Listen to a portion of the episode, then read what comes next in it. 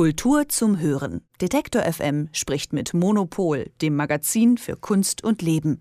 Jede Woche bei Detektor FM. Ja, um genau zu sein, jeden Donnerstag bei Detektor FM sprechen wir mit der Chefredakteurin Elke Buhr. Guten Morgen.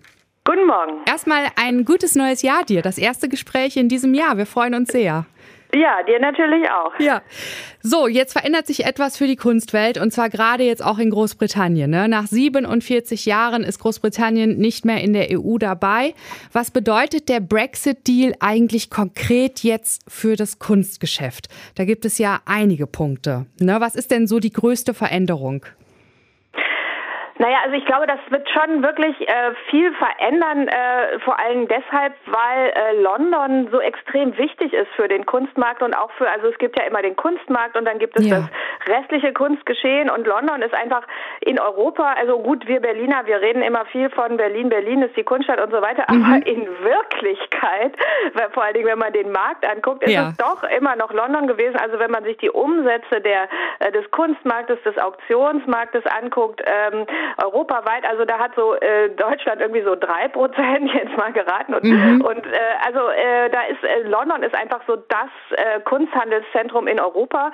Das war auch äh, immer so, weil ähm, die, die steuerlich da viel viel viel besser ja. dastehen als Deutschland. Also Deutschland hat da ja diese diesen epischen äh, äh, Fehler eigentlich, dass sie äh, diese mega große ähm, einfach die die volle Umsatzsteuer zahlen auf Kunst, was mhm. halt in ähm, Großbritannien ähm, die ist ja deutlich reduziert, also die waren immer bei fünf Prozent. Mhm. Und ähm, das ist jetzt auch der Punkt, wo sich halt äh, ernsthaft was ändert, weil sonst war es immer so, man konnte in London ein Bild kaufen, zahlt da irgendwie die fünf Prozent und nimmt es mit nach Hause. Mhm. Jetzt ist es halt so, dass man, äh, dass das jetzt alles zollpflichtig wird. Das heißt, äh, man zahlt dann einfach nochmal das, was im Heimatland äh, gilt, nochmal obendrauf. Und das macht natürlich einen krassen Unterschied und das wird natürlich auch die, ähm, äh, das wird natürlich die Umsätze noch äh, komplett Klar. verändern, denke ich. Also weil, ja.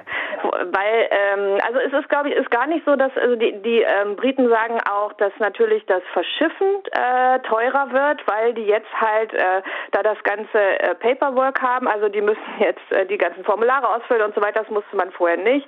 Also vorher konnte man, wenn man ein Bild verschicken wollte, einfach von London nach äh, nach Paris oder so, dann kam es äh, ins Auto und fertig. Und mhm. jetzt muss das halt alles richtig ausgefüllt werden und so. Das ist aber, glaube ich, gar nicht das Problem, weil das war zum Beispiel mit der Schweiz auch schon immer so. Mhm. Und dass die Schweiz trotzdem über die Art Basel ein extrem wichtiger Handelsplatz war, das ist klar und das liegt halt an den Steuern. Also es ist wirklich immer da, man muss immer gucken, wo muss man die Steuern zahlen und das ist gut. Ja. Und ähm, das heißt, das wird für Großbritannien jetzt ein Problem. Ähm, das heißt, die müssen jetzt gucken, dass sie, ähm, dass die, dass die Europäische Union nicht mehr ihr ähm, Hauptmarkt ist, sondern dass die mehr international verkaufen, wo es eh keinen Unterschied macht. Ja, alles klar. Wobei, du meinst auch eine Steuern, klar. Und dann auch, ist ja alleine der äh, Export ist ja auch einfach teurer. Alleine wenn ich jetzt äh, nicht nur kunstmäßig was kaufen möchte in Großbritannien, ist unglaublich viel höher geworden, ne?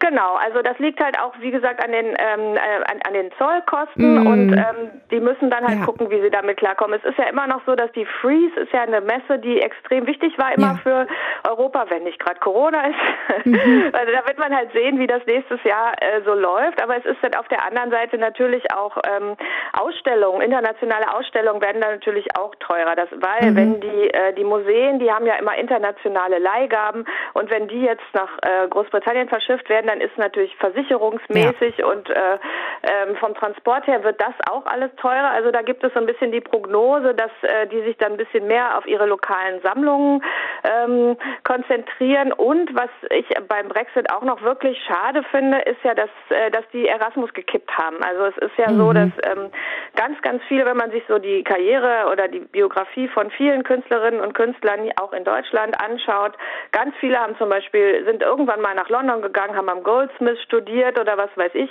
Und ähm, diese, äh, äh, äh, das wird natürlich viel schwieriger. Also wenn es Erasmus nicht gibt, wenn diese Stipendienprogramme ja. nicht mehr so europäisch ausgerichtet sind, sondern die Briten das schön für sich behalten und dann selber einfach nur in Europa studieren wollen, wo es billiger ist, mhm. dann ähm, wird das ist das ist natürlich wirklich schade, weil äh, die Institutionen in London haben ja ein hohes Renommee, sind wirklich sehr sehr wichtig auch für die ähm, internationale Kunst und ähm, die werden sich dann halt auch ein bisschen, die sind dann einfach nicht mehr so gut zugänglich für die Leute von aus Deutschland zum Beispiel.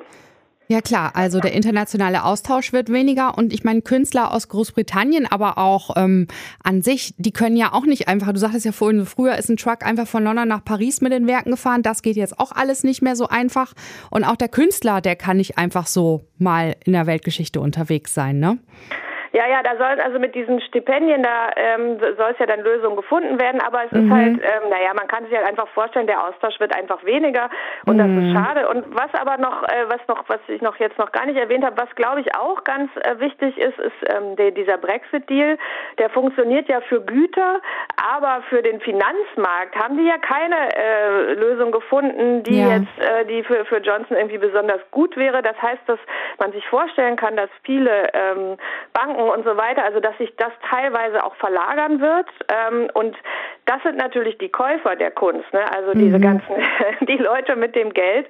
Ähm, das heißt, es kann sein, dass sich da vielleicht auch ein bisschen was in die Europäische Union mehr verlagert. Ja. Und das ist natürlich der Moment, also wenn man jetzt mal äh, in Konkurrenzkategorien äh, ähm, denkt, kann man natürlich sagen, okay, jetzt ist wirklich der Moment für Deutschland, endlich mal dieses Problem mit der Mehrwertsteuer zu regeln und mhm. zu gucken, dass der Kunstmarkt ein bisschen in die, äh, in die Gänge kommt. Weil wenn nämlich jetzt die Banker zum Beispiel von London nach Frankfurt kommen, das ist ja schon der Fall, ja. dann ähm, muss man denen auch sagen, hallo, ihr könnt gleich hier einkaufen und bitte nicht äh, in Übersee.